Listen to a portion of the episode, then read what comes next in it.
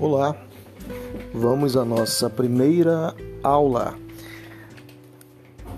que é intitulado Nascimento da Filosofia. A importância do estudo da filosofia dentro do ensino médio. Como conteúdo base, como já comentei anteriormente, vamos começar com o nascimento da filosofia. Na história do pensamento ocidental, a filosofia nasce lá na Grécia entre os séculos 7 e 6 a.C., promovendo a passagem do saber mítico, que também podemos falar da questão alegórica, ao pensamento racional, que é o logos.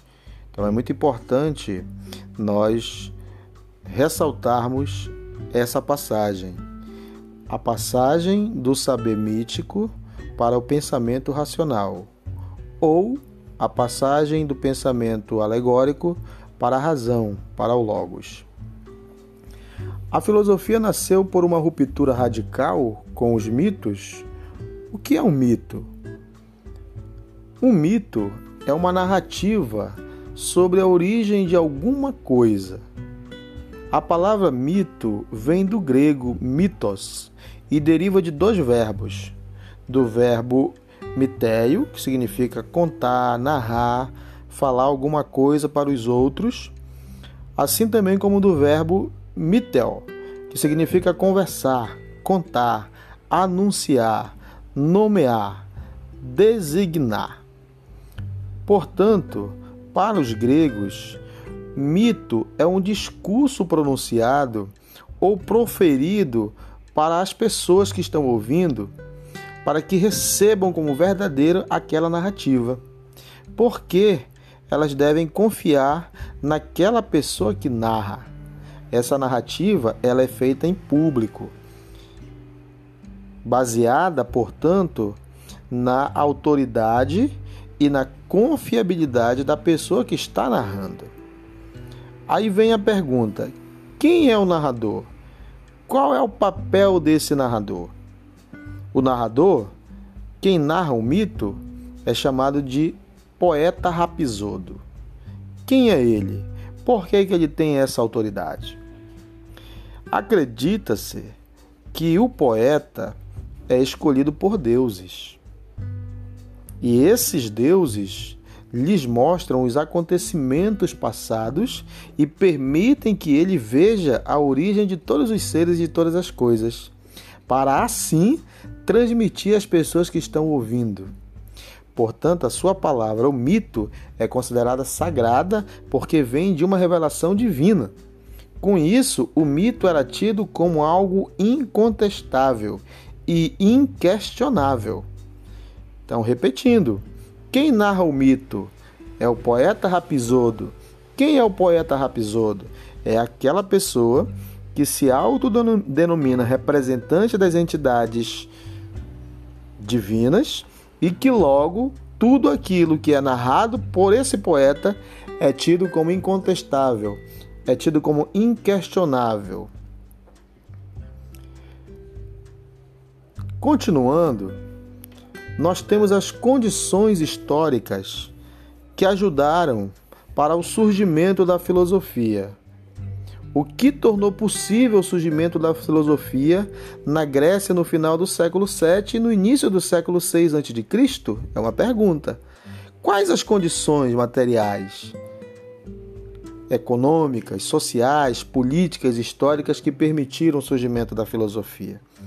E aí a gente lista algumas. Anote aí. A primeira são as viagens marítimas. Também temos a invenção do calendário, a invenção da moeda, o surgimento da vida urbana, a invenção da escrita alfabética e a invenção da política.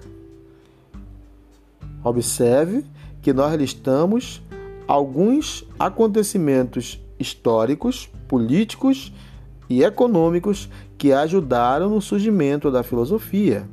Repetindo, as viagens marítimas, a invenção do calendário, a invenção da moeda, o surgimento da vida urbana, a invenção da escrita alfabética, assim também como a invenção da política.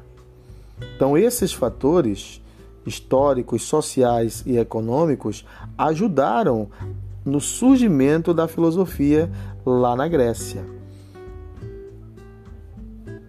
Dentro do campo da política, da invenção da política, nós podemos destacar dois contextos importantes. A ideia da lei, como expressão da vontade de uma coletividade humana, que decide por si mesma o que é melhor para si e como ela definirá suas relações internas. Não esqueçam, a palavra política vem de polis. Polis é a cidade. Então, logo, políticas são o que? São ações voltadas para o bem-estar da cidade. Essa é a razão da, do surgimento da política, o bem-estar coletivo de uma cidade, de uma comunidade. Com isso também surge o espaço público o espaço público faz aparecer um novo tipo de palavra ou de discurso, diferente daquele que era proferida pelo mito. O espaço público dá voz para que a população manifeste os seus interesses, as suas angústias. Agora, com a polis, ou seja, com a cidade política, surge a palavra como direito de cada cidadão.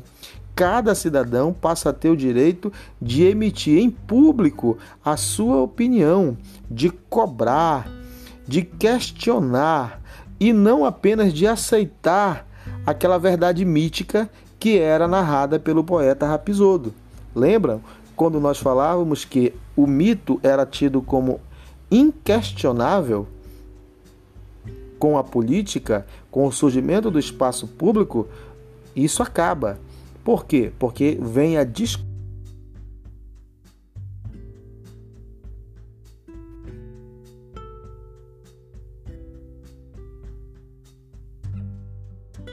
Portanto, caríssimos alunos, essa foi a nossa primeira aula de filosofia.